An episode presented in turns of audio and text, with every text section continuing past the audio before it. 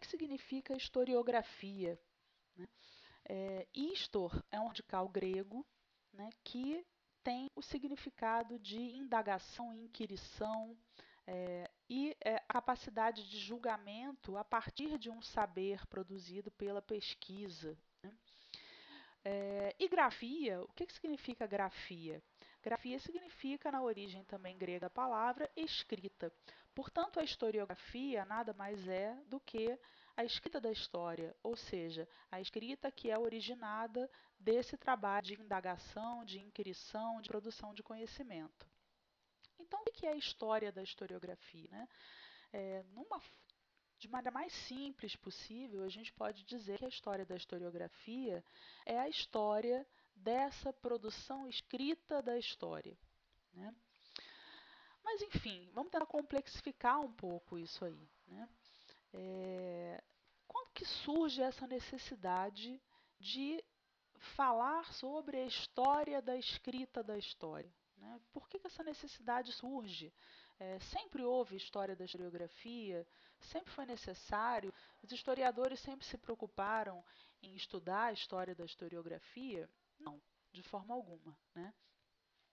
É, embora os historiadores gregos e romanos é, antigos né, é, fizessem debates historiográficos sobre a melhor forma de escrever história, sobre a história é, mais apropriada, sobre a história mais verídica, né, é, a história da historiografia como um campo de conhecimento né, que que, que, que, tenta é, é, produzir uma memória daquilo que foi escrito pelos historiadores, ele ganha, ela ganha força realmente na modernidade. E o que, que eu estou chamando de modernidade? Eu estou falando é, do finalzinho do século XVIII e, e, especialmente ao longo do século XIX. Mas com, o que, que isso significa? Né?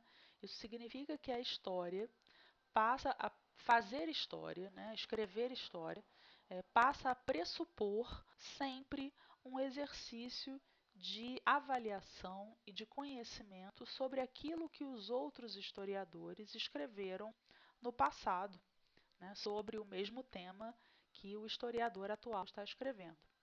Então, é, isso é muito interessante porque até então, né, a história era vista como um conhecimento muito mais fixo, muito mais rígido, né, de modo que um historiador que escrevesse sobre um tema, né, é, ele acabava, a, a, sua obra, se fosse uma obra que tivesse relevância, né, acabava se tornando assim aquele, aquela referência canônica para tratar um tema. Então, a partir desse momento, né, o que, que acontece? É, a história passa a ser vista como um conhecimento que está sempre em evolução, em transformação. E escrever história, portanto, é, é um processo complexo e um processo evolutivo de, de transformação né, que pressupõe a reescrita sempre da história ao longo do tempo. Então pressupõe uma coisa muito nova que os gregos e romanos não conheciam, que é essa necessidade, essa compreensão de que a história ela é sempre reescrita ao longo do processo de transformação da própria humanidade. Quer dizer, a história não é, não é algo fixo, né, que está escrito simplesmente, né, como a Bíblia, por exemplo, né, para muitas pessoas, né, que, que já contou aquela história. Aquela história não precisa mais ser contada, digamos assim, porque ela já está é, gravada, já está colocada é, em palavras e em, em, papel. A história moderna é uma história que está sempre em transformação e está sempre sendo reescrita. E isso pressupõe sempre, portanto, um processo de, de conhecimento, de avaliação daquilo que foi escrito anteriormente. E daí surge essa compreensão da história da historiografia, né, como uma necessidade do trabalho do historiador. Agora a gente, é, que isso significa na prática, por exemplo, né? Significa que a partir do, do final do 18, do 19, é impensável que um historiador escreva história sem é, pelo menos um capítulo, um momento no seu texto em que ele não faça uma avaliação cuidadosa sobre tudo aquilo que os outros historiadores escreveram ao longo do tempo, né, sobre o seu tema. E isso é um esforço de história da historiografia. Agora vocês podem me perguntar, mudando um pouco de assunto, né? Por que estudar a história da historiografia é importante para a história? Né? Qual é a função é, de estudar é, formas anteriores ou hipóteses anteriores, trabalhos anteriores que foram escritos é, no campo da história, se a gente pressupõe que ciência avança né, e que, portanto, não seria necessário conhecer fo as formas anteriores de escrita da história, justamente aquilo que a gente está fazendo agora nesse próximo módulo, que é o módulo sobre a escrita da história no século XVIII no Brasil, no início do XVIII. Né? É, por que é necessário fazer isso? Né? É, e aí a gente entra numa discussão entre, é, que, que, sobre a diferença entre as ciências naturais e as ciências humanas. Né? As ciências naturais, é, elas é, fazem também uma história da ciência, isso existe, mas a ciência natural ela não precisa necessariamente é, é, conhecer aquilo que foi feito anteriormente para funcionar. Né? Então, quer dizer, quando é, a, a, teoria newtoniana conhecimento foi superada pela, pela física pela, pela física contemporânea, a teoria newtoniana, a teoria newtoniana é, do movimento, né, a física newtoniana, ela foi superada, quer dizer, ela foi inteiramente superada. Né? Ela, essa história ela pode ser estudada, é, ela foi superada, mas ela foi superada de uma maneira muito forte. Né?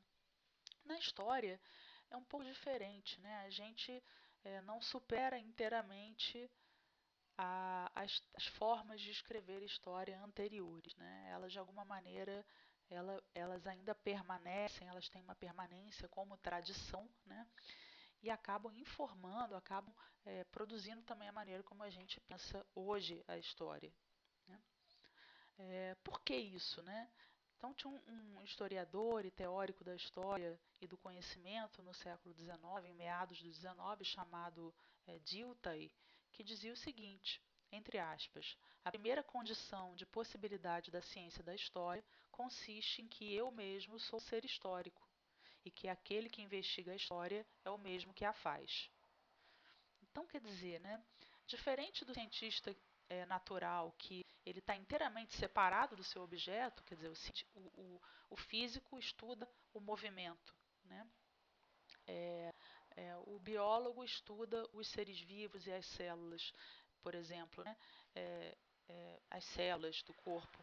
Então ele tem uma separação muito grande em relação ao seu objeto, que é embora ele também seja formado por células, também seja um ser, um ser vivo, mas é, ele, quando ele produz esse conhecimento, ele está inteiramente separado desse conhecimento. E a história é um pouco diferente, porque a gente é, é, faz história, a gente escreve sobre a história, mas ao mesmo tempo a gente também é inteiramente orientado, é, formado pelo próprio processo histórico, né? É, nossas opiniões, nossos preconceitos, nossa maneira de agir e pensar, ela é informada, ela é produzida e ela, e ela contém o próprio processo histórico que a gente estuda. Né? Então é, é, muito diferente. Né? A, nossa, a ruptura que a gente tem em relação ao nosso objeto, a separação em relação ao nosso objeto, é muito menor do que nas ciências naturais.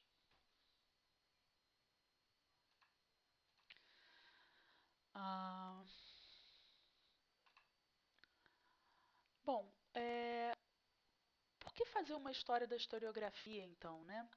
A gente tem duas visões sobre a importância de uma história da historiografia. Né?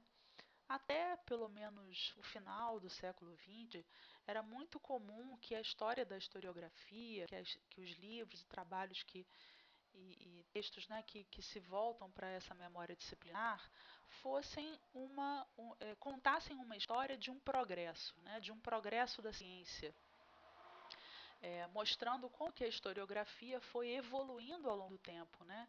Era uma, sendo uma historiografia primeiramente muito arcaica, é, muito influenciada pelos fatores políticos, né, por fatores externos ao conhecimento, uma historiografia é, pouco atenta à pesquisa, pouco atenta a, ao método científico, né, e ao longo do tempo essa historiografia teria evoluído né, para uma historiografia melhor, mais científica, mais completa e mais separada de fatores políticos e religiosos, por exemplo. Né?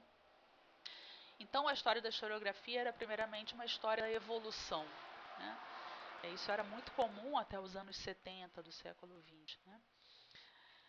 É, o que, que, acontece aí nessa virada dos anos 70 para os anos 80 do século XX?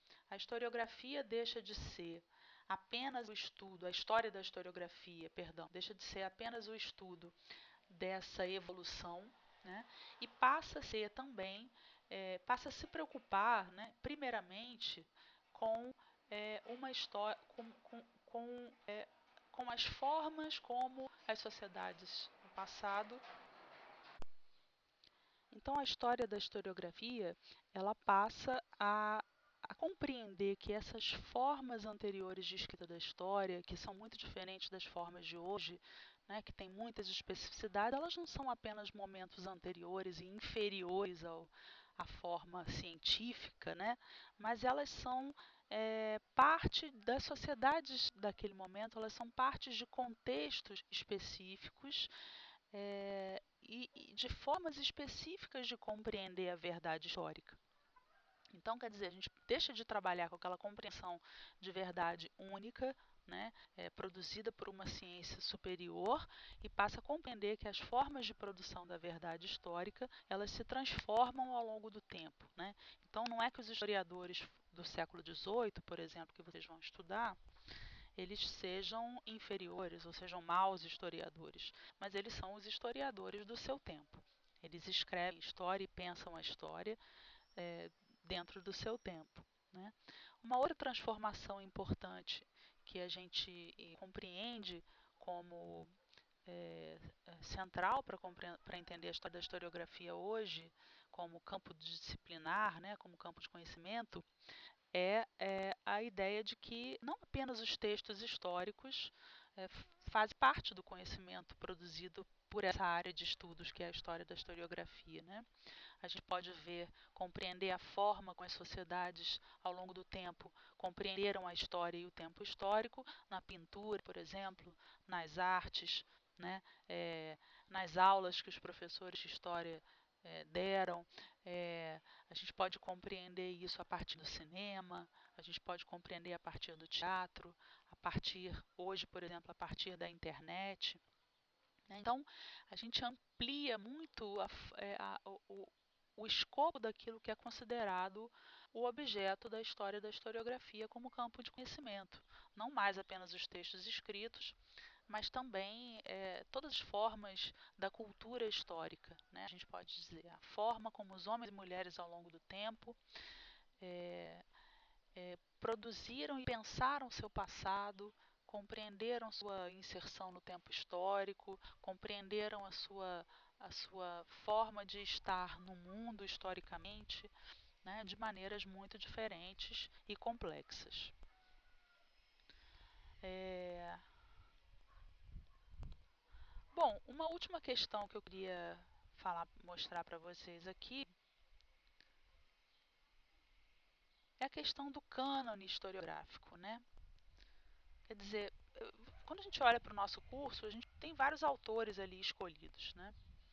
É, por que, que esse, esses autores foram escolhidos? Será que somos nós que escolhemos mesmo os autores e, e figuras né, que estão fazem parte de um, por exemplo, de um curso de história da historiografia brasileira, eu vou dizer não, né? Esses autores, a grande parte deles, eles fazem parte daquilo que a gente chama de um cânone, né? O que, que significa cânone? A origem da palavra grega cânone é, é, vem significa é, cana, por incrível que pareça, né? Que é, vem do hebraico, né? que por sua vez significa vara de medida, regra, padrão e norma. Ou seja, quando a gente escolhe autores que fazem parte da história da historiografia, a gente está submetido a uma vara, né, uma vara de medida que foi definida muito anteriormente a nós por uma série de, de processos históricos, de processos sociais, políticos, culturais, que muitas vezes a gente nem conhece. Então esses autores eles chegam para nós como def, definidos como autores importantes da, da, da, área de história da historiografia por uma grande, longa e desconhecida muitas vezes é, tradição e por muitos processos que, que, que, que acabam transformando determinados autores em autores centrais e importantes e outros autores é, nesse processo são excluídos do processo né, excluídos daquilo que a gente considera a história da historiografia e, no, no, que, diz, no que diz respeito ao nosso curso, a história da historiografia, historiografia brasileira. É, bom, então, é, nos dias de hoje, né, especialmente nas últimas décadas do século XX né, e nesse século XXI, a gente tenta então, é, a gente está no movimento de crítica ao cânone historiográfico, né? é, tentando incluir, tentando descobrir novos autores, novas pessoas que pensaram a história, que criticaram é, a história, que, que, tiveram um olhar crítico e científico de pesquisa também sobre a história, que foram excluídos do cânone por seu gênero, por sua raça, por sua classe social, por sua região, né? por sua região é, e também pela forma como compreende, como escreviam história, que muitas vezes não foi considerada pelo cânone historiográfico como uma forma é, superior, verdadeira de escrever história. Então, é, uma coisa importante, né, isso a gente vai discutir muito no fim do curso, no último módulo, nos últimos dois módulos, é, uma coisa importante hoje em dia é essa, essa essa abertura, essa tentativa de abertura do cânone historiográfico para outros sujeitos, né, sujeitos que foram, é, in, que foram excluídos desse cânone, como por exemplo é, a historiadora é, Beatriz Brandão, né, como eu disse para vocês, que foi que tentou é, vaga no IHGB no ano de 1857 e foi excluída desse, desse grande instituto né, de história que, que, que, era formado exclusivamente por homens e homens brancos. Né. É, esse é um exemplo muito interessante de como que um processo político acaba é, é, excluindo determinados sujeitos né, que, que, que poderiam escrever história no século XIX que não escreveram história. Né. Isso é importante porque normalmente a gente é, a gente se satisfaz um pouco com essa resposta, né? Não havia mulheres historiadoras no século XIX, mas a gente esquece os processos políticos e sociais que, que fizeram com que essas mulheres também não pudessem é, escrever história, pelo menos não dentro dos padrões de uma escrita da história moderna, né? E que no caso do Brasil era se, se fazia, se tentava fazer no Instituto Histórico e Geográfico Brasileiro.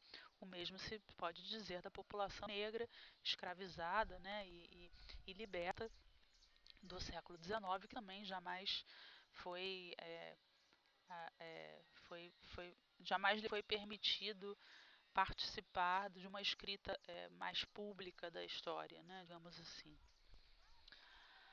É, então, para terminar, então, é, uma coisa interessante, né? Eu vou ler aqui para vocês o parecer do Instituto Histórico Geográfico sobre a candidatura de Beatriz Francisca de Assis Brandão ao Instituto Histórico Geográfico Brasileiro. Então, a comissão. Bom, gente, só para terminar, então. É... Bom, esse veto às mulheres, esse veto também aos, aos, à população negra, né, escravizada, obviamente, mas ou liberta, é, evidente que havia provavelmente algumas pessoas consideradas mestiças né, no instituto, mas é, que, que, enfim. Mas esse veto às mulheres e à população negra, ele não é um veto qualquer, né? Ele significava que não se considerava que as mulheres né, é, fossem é, é, dotadas das capacidades próprias do do, do historiador. Né? Quais são elas? O amor à verdade, a abnegação, a imparcialidade, é, a capacidade de, de, de produzir julgamentos ponderados sobre os assuntos históricos, Né? Considerava-se que as mulheres não tinham essas capacidades porque não tinham, é, em primeiro lugar, a, a, é, a, a, capacidade de julgar por si mesmas, né? não tinham essa independência em relação aos homens, aos seus maridos e pais, né? e ao mesmo tempo também é, eram existe uma compreensão já muito antiga na cultura ocidental de que as mulheres são seres guiados pelo coração né, e não pela razão, e que, portanto, não poderiam ser historiadoras. Então, o veto às mulheres é um veto muito é, que, que, diz respeito a uma perspectiva é, de mundo muito profunda dessa sociedade patriarcal do século XIX que, e, que não percebia as mulheres como possuindo aquele ethos próprio do historiador oitocentista, né, do historiador do século XIX. Bom, gente, é, então é um, um, áudio curto para a gente introduzir. Eu não tive tempo de, de falar sobre essas questões na aula, mas a gente volta a conversar então é, agora na quinta-feira que vem, tá? Um abraço e até quinta. Até o fórum, né? Não deixem de participar dos fóruns e, e, e assistir e, e, ler o texto, assistir ao vídeo e ler o texto da semana, tá bom? Um abraço.